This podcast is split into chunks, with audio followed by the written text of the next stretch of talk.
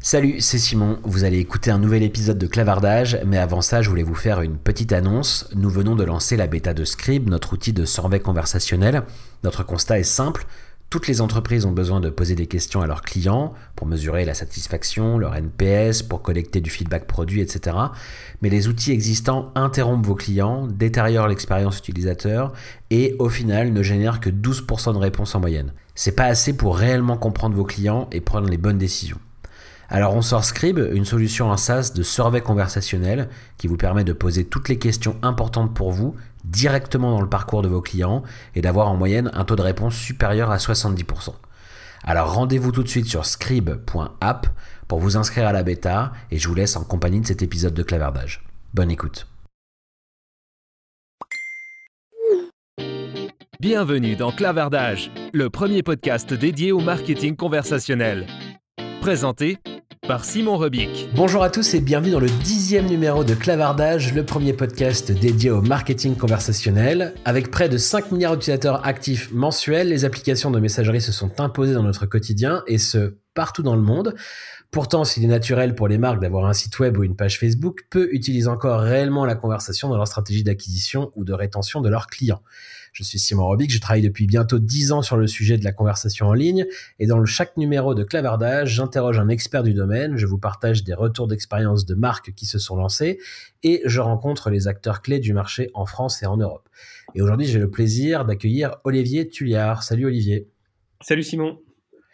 Alors Olivier, tu es le cofondateur d'une entreprise basée à Toulouse et qui s'appelle Bot Design et qui est spécialisée dans les usages de la conversation dans le milieu de la santé. Est-ce que tu peux nous présenter rapidement ce que fait Bot Design? Alors Bot Design, donc on a on a créé il y a trois ans avec mon associé. Euh, en fait, on fait de la préparation et du suivi de patients en pré-post hospitalisation. Euh, ce qui nous permet en fait, ce qui permet à nos soignants en fait d'avoir des informations sur les patients et à l'inverse, à l'inverse, les patients qui sont à domicile d'avoir des informations sur leur pathologie, etc. On permet un petit peu de, de combler, tu vois, ce vide entre la ville et l'hôpital et via des technologies notamment de robots conversationnels, mais on, pourra en reparler plus en détail après. Ouais. Donc justement sur, sur tous ces sujets de, de, chatbot et de, et de santé, il y a quelques semaines, on recevait Julien Laurent de TF1 qui nous présentait le, le bot qu'ils ont déployé pendant le coronavirus. Vous, votre activité, elle n'est pas forcément autour d'une maladie comme ça, mais c'est plutôt, comme tu le disais, de favoriser les relations en général entre patients et médecins. Hein. c'est bien ça? Exactement. Euh, c'est sûr que le, cœur de Bot Design et l'histoire a fait que ça a commencé via les robots conversationnels, parce qu'en fait, nous, on est issu à la base de, de la maladie chronique et de la prise en charge de patients à domicile. Et on voyait bien que les patients ont toujours des questions sur leur pathologie à domicile. Et à l'inverse, les soignants ont de moins en moins de temps. Donc, le robot conversationnel nous est apparu il y a, trois ans comme une solution qui permet d'apporter des réponses de premier niveau aux patients et à l'inverse peuvent remonter des éléments aux soignants. Euh, donc on a commencé avec certaines pathologies, mais très vite en fait on, s'est mis à créer une plateforme beaucoup plus large qui s'appelle Max, qui, euh, comme tu l'as dit, permet d'adresser différentes pathologies en pré et post-hospitalisation. Qui sont vos clients alors du coup aujourd'hui? Donc nos clients sont, majoritairement les hôpitaux et cliniques, hein, tu, comprends bien. Euh, on a aussi euh, les EHPAD, beaucoup avec qui on, travaille, qui, euh, qui, sont assez intéressés par ces technologies-là. et on a enfin, aussi des laboratoires pharmaceutiques. Mais principalement, c'est sûr que ce sont les, hôpitaux et cliniques. si c'est eux qui s'en servent le plus, est-ce que, pour bien illustrer, est-ce que tu peux nous nous expliquer un peu le parcours euh, d'un patient typique. Euh, à quel moment est-ce que je vais euh, découvrir l'existence du service? Comment je comment j'y accède? À quel moment est-ce que le, le, médecin intervient? Est-ce que tu peux vraiment nous, nous présenter un peu le, le, parcours type d'un patient qui utiliserait votre technologie? Je vais te prendre deux, deux cas d'usage. Donc l'anesthésie en premier temps, et après on va faire un autre cas d'usage qui est euh, le, suivi des cures de chimio euh, post-hospitalisation. en anesthésie, aujourd'hui, euh, comment ça marche? En fait, toi, tu vas aller voir ton anesthésiste. D'abord, tu vas voir le chirurgien qui va te dire, OK, bah, vous avez une consultation d'anesthésie dans 2-3 semaines. Et mhm. après, tu vas arriver à ta consultation. Aujourd'hui, bah, comment ça marche? Toi, tu vas arriver avec toutes tes questions de patients classiques. Hein, mais euh, est-ce que je saigne beaucoup? Est-ce que je vais avoir des douleurs en me réveillant? Des, choses très très simples. Et, euh, et en fait, tu n'as que 10 minutes à peu près en moyenne pour voir ton mmh. anesthésiste. Lui, à l'inverse, bah, il voit à peu près allez, 60 patients comme toi par, dans la journée. Donc, bon, tu es juste le 60e parmi tant d'autres.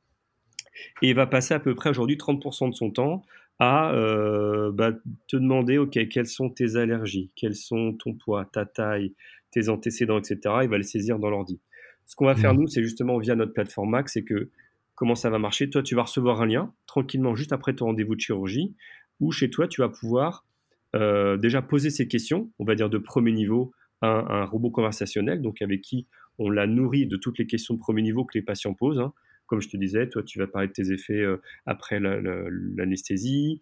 Euh, on a beaucoup utilisé ça en, anesthésie obstétrique pour les effets de la péridurale, tu vois, mais aussi est-ce que le conjoint peut rester dormir? Donc vraiment des questions très simples qui n'ont peut-être pas besoin que ce soit un médecin qui te réponde à ça. Et à l'inverse, le robot va te poser des questions, des questions pour préparer la consultation. Ce que je te disais, tes allergies, ton groupe sanguin, tes antécédents, etc. Et en fait, tout ça va remonter dans un dashboard, un tableau de bord pour le médecin, qui comme ça, avant que tu rentres en consultation avec lui, va tout de suite voir, OK, bah Simon, soit tout va bien, soit, ah, bon, il a eu ça, ça, ça comme antécédent, bah, on va utiliser ces 10 minutes pour creuser cette partie-là. Ce qui fait qu'on a vraiment une, conscience, une consultation d'anesthésie qui sera hyper personnalisée. Ou à l'inverse, si tout va bien, eh ben, elle, peut aller beaucoup plus vite. Et dans ce cas, le soignant pourra passer peut-être plus de temps avec un patient qui a le plus besoin. Mmh. Euh, Donc ça marche dans les deux sens, c'est ça que tu nous dis. C'est d'un côté, l'hôpital ou le, le médecin, l'anesthésiste en l'occurrence, lui peut nous poser des questions. C'est toujours les mêmes questions qui reviennent dans ces entretiens-là. Et du coup, ça permet de collecter les réponses de façon plus efficace mmh pour le médecin. Quoi. Euh, et toi, en tant que patient, tu peux aussi poser des questions. C'est, euh, vous avez aussi euh, enregistré une base de données de, de, de de, réponses un peu courantes liées aux questions qui peuvent se poser les patients. exactement, exactement. Comme ça, le, système est à deux niveaux. Et, et, après, là, on est en train d'aller beaucoup plus loin, c'est qu'on teste justement avec la crise du Covid, les patients ne pouvant plus venir à l'hôpital pour la consultation d'anesthésie en fait, on a, on a, on a testé avec notre, notre solution Global Max le fait que tout se fasse à distance, donc via la messagerie instantanée de santé qu'on a créée, comme un WhatsApp de santé, où euh, typiquement, donc, le médecin euh, faisait sa téléconsultation à distance avec le patient en visio sécurisé et pouvait ainsi échanger les documents, tes derniers résultats de bio, tes, euh, tes différentes ordonnances via cette messagerie instantanée. Donc quand tu dis que c'est comme un WhatsApp de santé, est-ce que ça veut dire que le patient il installe une application sur son sur son téléphone ou c'est un service que je retrouve plutôt sur le site de l'hôpital? Alors comment j'y accède en fait? Aujourd'hui en fait c'est ça. Donc dans le mail que va t'envoyer l'hôpital pour créer ton, ton ta session, aujourd'hui c'est que en full web, mais là à la fin d'été on aura la version application euh, que nous on va faire justement par hôpital, ce qui te permettra de discuter avec ton chatbot donc ça en 24/7 quand tu veux, et après de discuter avec le médecin euh, sur le, temps de la consultation.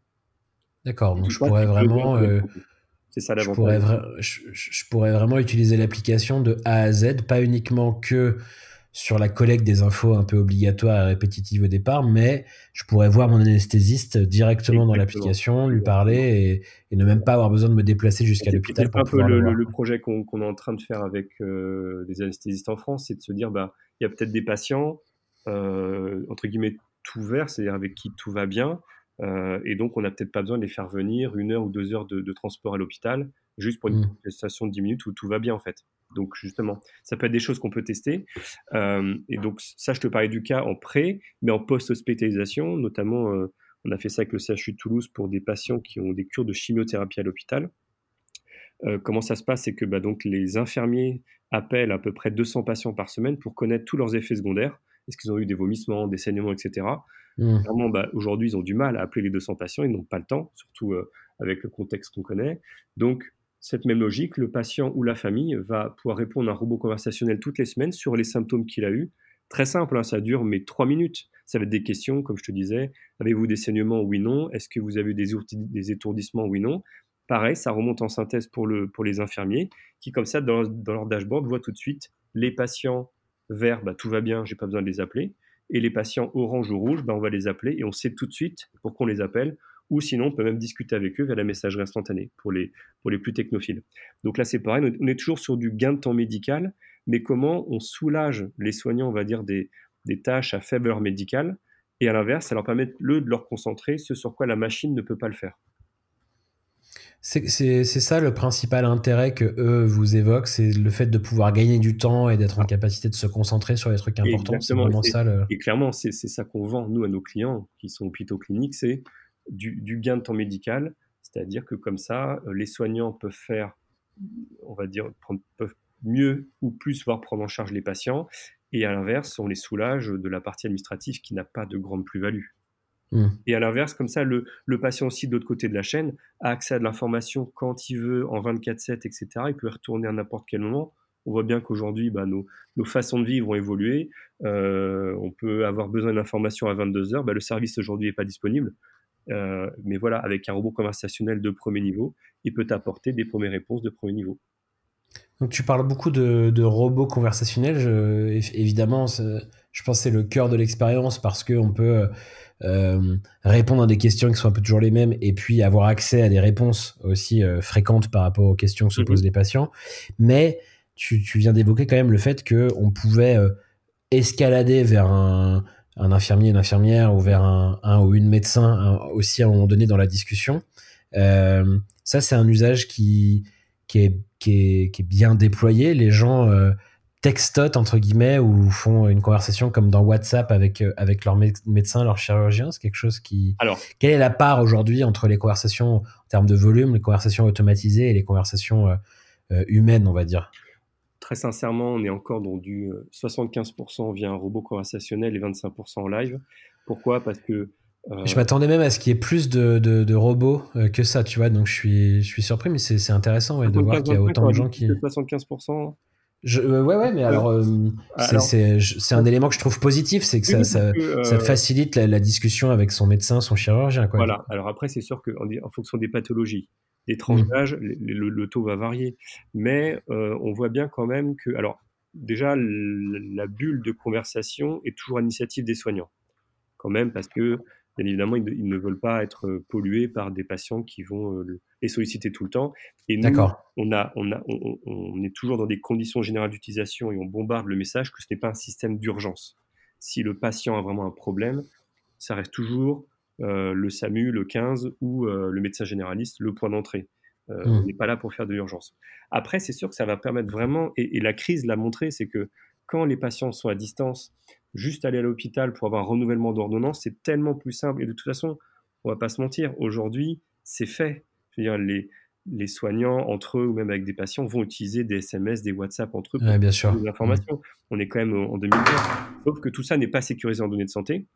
Donc il y, y, y a, une problématique de, de, de sécurité données de santé. Les outils sont là, les usages sont là. Simplement, nous, on a juste mis au niveau, on va dire, d'un point de vue HDS, euh, ce qui permet et de cryptage de données HDS, c'est le stockage des données de santé, hein, c'est ça hein, L'hébergement de données de santé. Euh, qui, permet simplement d'être sûr que les données ne partent pas bah, chez les GAFAM, hein, très clairement. Hmm. Parce que c'est ça. Ça, c'est ouais, un enjeu, ça, euh, pour vos, pour vos clients euh, de santé. Pour, ouais, clients, pour, pour, les patients, et je veux dire même les citoyens qu'on est tous. après, en fonction bah, de, nos, de nos aspérités, on va être plus ou moins sensible à ça. Mais nous, Bot Design, on s'est vraiment mis dans ce créneau-là. Et c'est pour ça qu'on a tout recréer en interne, c'est-à-dire qu'au début, nos premiers bots, il y a trois ans, ok, on les faisait sur Messenger, pour, euh, bah, comme un peu tout le monde, hein, pour tester, etc. Mais très vite, on voit bien que, bon, parler à un bot pour acheter un, sac à main, une voiture, bon, bah, on, s'autorise à parler sur un réseau social euh, grand public. Parler de santé, voilà, et qui nous est propre, euh, bah, j'ai pas envie de le faire moi sur Messenger. Donc, je voulais pas offrir ça euh, et, ça, ça, été contre mes convictions. Donc on s'est dit, OK, bah, on va créer notre propre messagerie instantanée de santé, sécuriser justement données de santé avec les règles de cryptage, etc.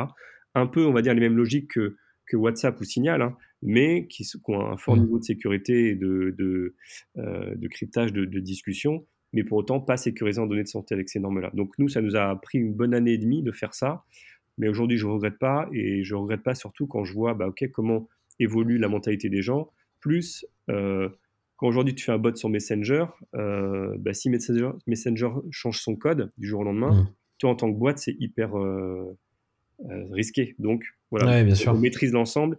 Et de toute façon, je pense qu'on n'aurait pas eu les accréditations nécessaires auprès de, de l'ASI, enfin pardon, le, de, de l'ANS, l'Agence nationale de santé, pour nos outils si on n'avait pas recréé tout de A à Z. En termes de, de, de, déploiement euh, dans les hôpitaux notamment, ça se passe comment? C'est ils ont des choses à installer de leur côté? c'est comment ils accèdent finalement Nous, on va avoir plusieurs acteurs avec qui on va travailler. C'est d'abord l'équipe médicale, très clairement, qui, qui va vouloir bah, et ce qui est normal, complètement connaître l'algorithme, et ce qui est fait, ce que le robot va poser comme question, etc.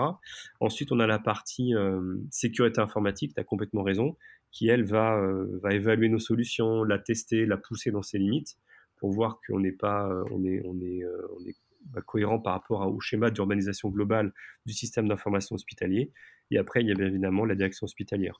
Mais on a, on a vraiment ces deux pôles-là, médicaux et techniques, euh, et c'est pour ça que l'équipe de Bot Design est vraiment euh, à la fois, on a vraiment des devs hyper, euh, hyper costauds en cybersécurité et aussi mmh. la partie médicale. Donc moi, je suis ingénieur biomédical, j'ai déjà une bonne partie là-dedans, mais mon associé, lui, est pharmacien, donc on a vraiment ces deux valences-là chez nous qui nous permettent bah, de progresser dans diverses pathologies. Je t'en ai parlé de deux, mais aujourd'hui, on en a à peu près une dizaine maintenant sur différents schémas thérapeutiques. Et sur ces dix pathologies-là, dans, le scénario de chatbot, aujourd'hui, vous arrivez à couvrir combien de, combien de pourcentage de questions que les gens se posent? Parce que tu me parlais tout à l'heure de 75-25, mais est-ce que c'est parce qu'il y a 25% des questions qui aujourd'hui ne peuvent pas être traitées de façon automatisée, ou est-ce que ces 25% de questions, c'est aussi euh, euh, des cas où le patient a vraiment besoin de parler avec un humain et va chercher ce contact avec son médecin? Euh, c'est quoi la part? Est-ce que c'est surtout des questions qui ne peuvent pas être automatisées ou euh, une recherche de contact humain, ces 25%-là Alors, euh, tu as raison. C'est vraiment que alors, la complexité des bots en santé, on s'en est rendu compte très vite, c'est que nous, on ne peut pas faire des bots où le, bot dirait bah, allez-y, posez-moi votre question. C'est tellement compliqué. Et en plus, on est en santé, donc on, touche à des choses vraiment bah, intimes sur la vie des gens. Euh, donc on peut pas se permettre d'avoir un bot comme ça. Donc on a très vite changé de braquet, on s'est mis sur des bots qu'on peut qualifier de fermés ou peut-être déceptifs. Moi, je, suis complètement prêt à l'entendre, mais au moins je suis sûr que je vais pas perdre le patient derrière et que le bot va faire son service rendu. Par contre, le bot... Ça, veut dire qu'il n'y a pas, et, je le dis pas euh, de façon négative, il n'y a pas d'intelligence dans le bot, on est sur du scénario prédéfini à l'avance, c'est ça?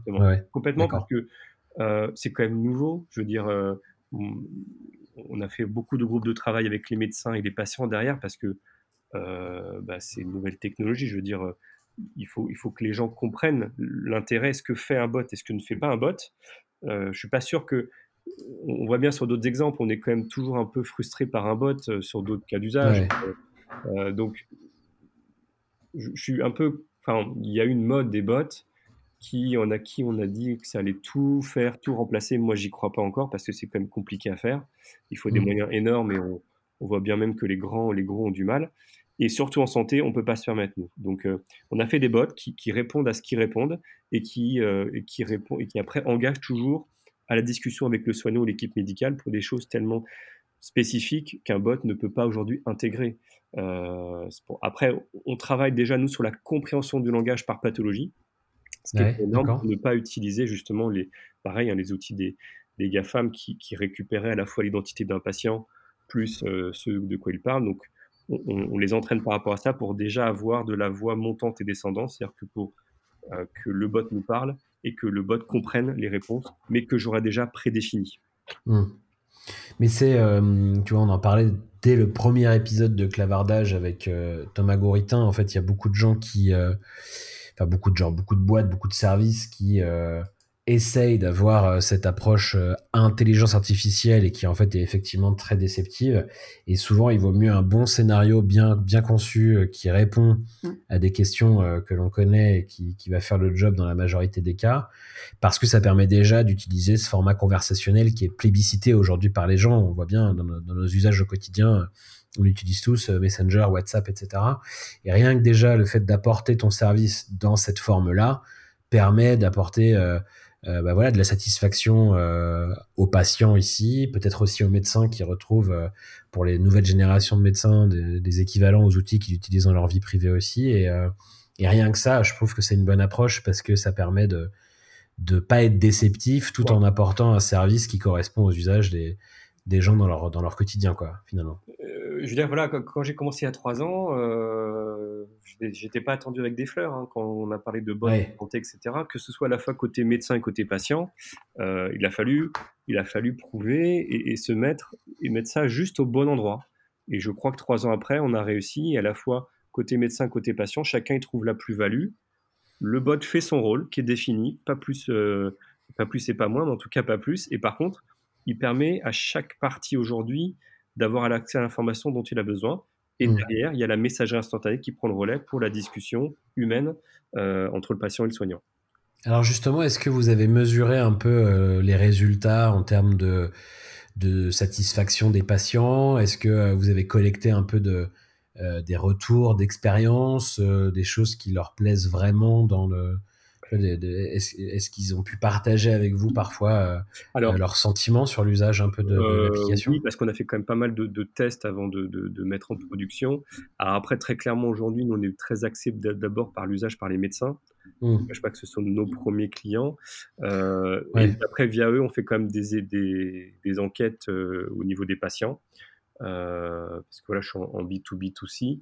Qu'est-ce qui euh, leur sort alors du côté patient et du côté médecin aussi? Comment est-ce que eux perçoivent ça, euh, ce, nouvel outil dans, leur quotidien, dans, leur métier? Je pense que les médecins aujourd'hui voient vraiment l'avantage et de toute façon l'outil quand même euh, les décharges de tâches pour lesquelles bah, ils sont vraiment contents de, ne plus faire. Hein. je veux dire. Mmh. En off, ils sont contents de me dire bah voilà, j'ai pas fait bac plus 10 pour du temps à taper sur un ordi les réponses d'un patient. Donc, euh, remplir des, champs. et, je les comprends. Donc, surtout aujourd'hui, quand on voit la, crise que qu'a l'hôpital, les décharger mm. de, toute cette partie-là, ça leur fait du bien. Euh, et ils se concentrent sur un peu plus leur métier. Donc, euh, je pense que ça, ça c'est plutôt, c'est plutôt très positif. Après, en plus, on fait les algorithmes avec eux et avec les sociétés savantes par spécialité. Donc, ils y voient vraiment l'intérêt. Côté patient, euh, je dirais que c'est encore, c'est quand même un peu plus jeune. Il faut quand même que soit bien expliqué ce à quoi ça sert et ce que ça ne fait pas. Euh, donc c'est plutôt là, maintenant notre volet maintenant sur euh, sur 2020, je dirais de continuer vers des associations de patients, d'expliquer ce qu'on fait. on va essayer aussi de lancer un, forum hein, maintenant aussi par rapport à ça pour avoir un peu plus de retour patient. Mais voilà, aujourd'hui, on, on s'est beaucoup axé sur les soignants soignants hospitaliers et aussi libéraux, parce que l'avantage aussi de notre outil, comme je te disais en intro, c'est que ça permet de, casser cette rupture de soins entre la ville et l'hôpital et de faire des plans de soins, surtout en post-opératoire, pour que le patient, le patient qui soit au centre de la prise en charge des patients, à la fois des médecins pardon, hospitaliers et de ville. Comme ça, on a le médecin généraliste, le kiné, euh, l'infirmière libérale et le médecin spécialiste hospitalier qui peuvent être ensemble dans une même bulle de conversation. Et euh, là aussi, c'est un super avantage dans la prise en charge du patient post-hospitalisation.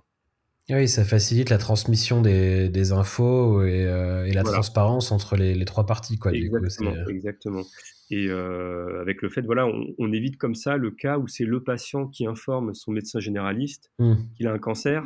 vous voyez, le médecin généraliste est en porte-à-faux. Enfin, il y, a plein de choses qui, qui se passaient. et avec ce genre d'outil, ça peut permettre que tout le monde soit au même niveau d'information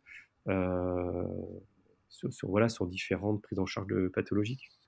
c'est top. Et, euh, et, donc, vous sortez une version vraiment application mobile, euh, c'est ça, d'ici septembre, hein, ça que tu disais tout à l'heure on, va, on va vraiment s'axer sur la messagerie instantanée parce qu'on voit bien l'usage premier qui, qui, est demandé, euh, à la fois pour les discussions entre les patients et les, les, médecins, mais également les soignants entre eux.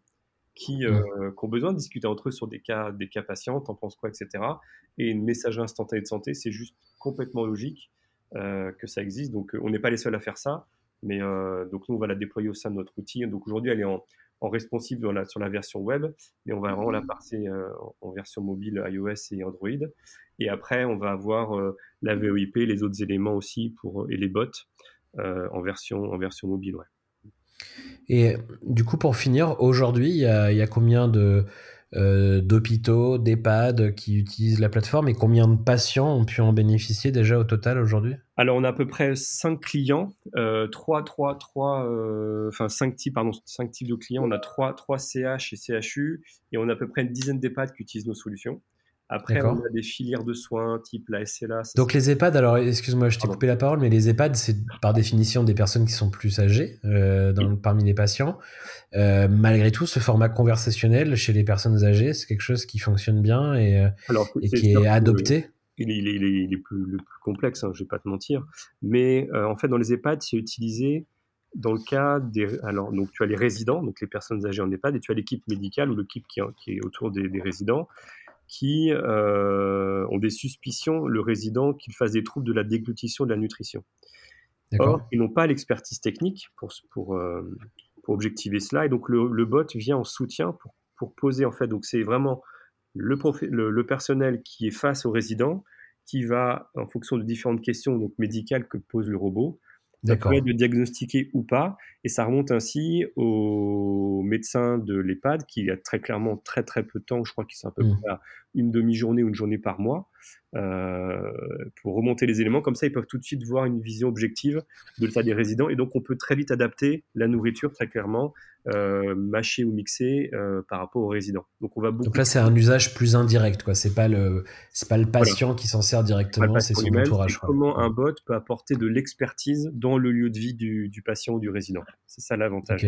On l'a, on l'a utilisé aussi avec, euh, avec des crèches de la Croix-Rouge pour la détection de l'autisme au sein des crèches. Pareil, le personnel des crèches était un peu, était un peu démuni, donc on l'utilise comme ça.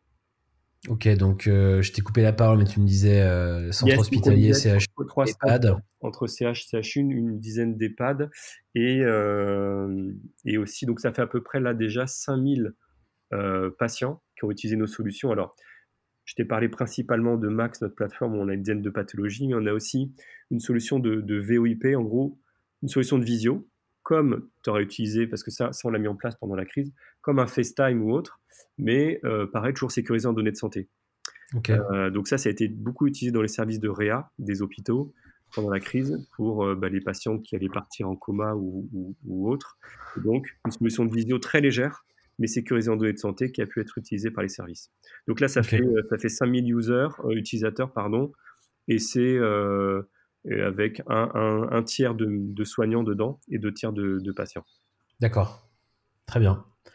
Bon, bah écoute, je, trouve ça vraiment fascinant de, voir qu'on peut utiliser cette technologie-là, ces usages qu'on a dans nos quotidiens, mais plutôt sur de la communication euh, loisirs, famille, amis, euh, un peu travail aussi, tu vois, avec des applications comme Slack, etc. Mais de voir qu'on peut l'appliquer aussi au domaine de la santé, de voir euh, une adoption comme ça, plusieurs milliers de personnes qui s'en sont déjà servies et, et, les bénéfices en termes de gain de temps, de, de, réassurance aussi des patients qui peuvent avoir une réponse 24/7 à leurs questions dans des moments qui sont toujours un peu stressants et c'est pas agréable. Personne, personne aime bien vivre ce genre de moment, donc donc je trouve ça vraiment, euh, vraiment hyper intéressant. Ouais. Un, gros point aussi qu'on n'a pas abordé, c'est toute la notion d'observance, c'est-à-dire comment euh, bah, je suis à l'hôpital, ok, je suis, sur, je suis suivi sur comment je prends mon traitement, mais dès que je sors, je suis un peu tout seul. Et mmh. comment, euh, bah, voilà, face à ma pathologie, donc mes médicaments ou mon matériel médical, comment je me comporte. donc le robot peut être là aussi en soutien pour apporter un premier niveau de réponse, accompagner le patient sur sa prise de médicaments, mais des questions, voilà, si, si, si j'ai pas pris ou j'en ai, pris, j'en ai pris deux, qu'est-ce qui se passe?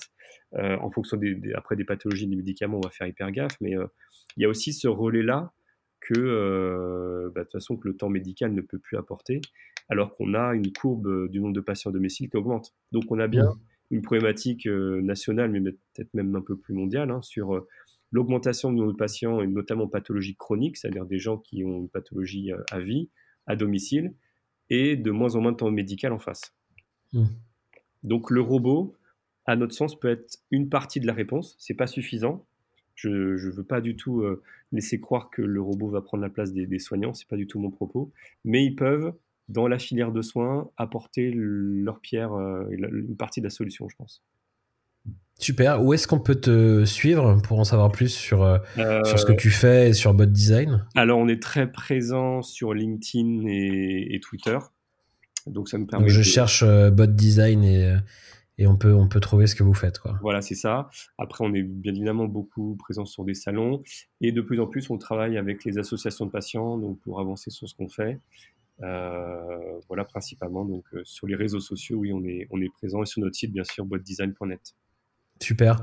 Merci beaucoup Olivier d'être euh, venu dans Clavardage, nous parler de tout ça et puis bah, on suivra euh, la sortie de l'application euh, en septembre alors du coup. Parfait. Merci, à bientôt. À bientôt, merci.